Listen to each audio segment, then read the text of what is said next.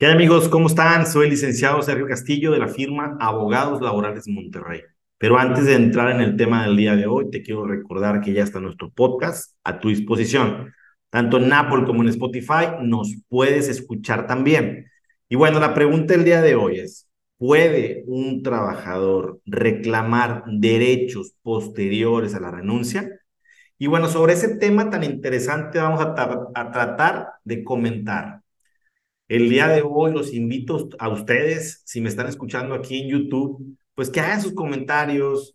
Es importante también que yo aprenda de ustedes. En muchas ocasiones me han comentado dentro de la Junta de Conciliación, dentro de los centros de conciliación, abogados que me están escuchando. Entonces también comenta tú, no nada más aprendo yo de la ley, sino aprendo muchísimo de ustedes, abogados jóvenes, de ustedes, abogados con más experiencia que yo. Gracias por pertenecer a esta comunidad de derecho del trabajo que a todos nos interesa ir aprendiendo siempre un poco más. Pero bueno, fíjate, vamos a tomar en cuenta para arrancar, patada de kickoff, como le dicen en el fútbol americano que existen en derecho del trabajo lo que le llamamos la prescripción, artículos 516 y 518. El artículo 516 dice que las acciones de derecho del trabajo, las acciones laborales, prescriben al año en su mayoría. Es decir, si a un trabajador le quedaron a deber ciertas cuestiones, como por así decirlo, le quedaron a deber su finiquito, es decir, vacaciones, prima vacacional, algún salario, alguna comisión pendiente o cualquier otra cosa que le adeuden, tiene el trabajador hasta un año para poder reclamarlo. En el caso del artículo 518 que ahorita les comentaba, habla acerca del despido. Cuando un trabajador es separado de su empleo, tiene nada más dos meses para poder accionar. Ok, muy bien. Un trabajador puede ser que haya firmado su carta de renuncia voluntariamente o puede ser que haya firmado su carta de renuncia involuntariamente. Lamentablemente, aquí en México se utiliza mucho el que se despide a un trabajador, ya no quiero decir si es justificado o injustificado, simplemente se despide a un trabajador, se ponen de acuerdo con el trabajador y al momento de, hacer la baja, de documentar la baja, le piden al colaborador que firme una carta de renuncia. Lo cual yo he dicho en distintos videos, innumerables videos, que esos son procedimientos que están mal y que las empresas tienen que cambiar hoy por hoy. Todos mis clientes que son empresa están cambiando, ya no hacen una carta de renuncia cuando no renunció, mejor hacen un convenio privado un convenio ante la autoridad del trabajo.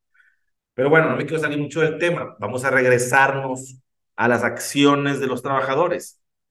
¿Puede un trabajador reclamar derechos posteriores a la renuncia? Y la respuesta es que sí.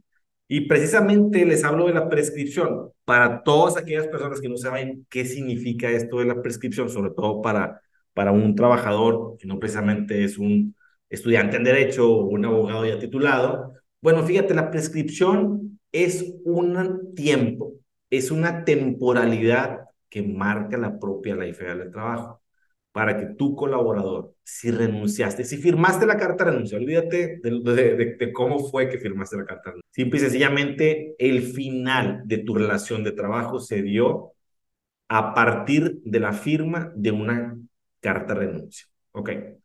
Entonces, hablando sobre la prescripción que les acabo de decir en el 516 y 518, pues, si te despidieron, tienes dos meses para actuar. Si es cualquier otro concepto adeudado, tienes hasta un año. Sí puedes reclamar ese tipo de conceptos. Incluso también puedes en un procedimiento laboral ante un juez, puedes solicitar la nulidad de esa carta de renuncia que tú firmaste. Pero bueno, ese va a ser tema del siguiente video. Y tocando un poco más a fondo lo que te acabo de decir, tenemos que comprender, sobre todo ustedes trabajadores, que cuando firmas una carta renuncia, estás estampando tu voluntad en dicho documento. Porque ustedes dicen, es que yo nada más firmé, no sabía que estaba firmando, no la revisé bien, no sabía que era una carta renuncia. Y hay muchísimas cosas que tú puedes decir pero hay muy pocas cosas que tú puedes probar. Fíjense qué importante eso. Hay mucho que decir sobre lo que sucedió alrededor de una firma, de una carta de renuncia, pero hay muy poco que se pueda justificar ante una autoridad. En este caso, un juez del trabajo. ¿Y por qué te lo digo? Porque bueno, si vas a decir, ¿sabes qué, señor juez? Me impresionaron, señor juez, no supe lo que estaba firmando y otra serie de cosas, pues también tienes que acreditarlo en un proceso laboral. Ahorita te hablaba precisamente acerca de la nulidad de la carta renuncia.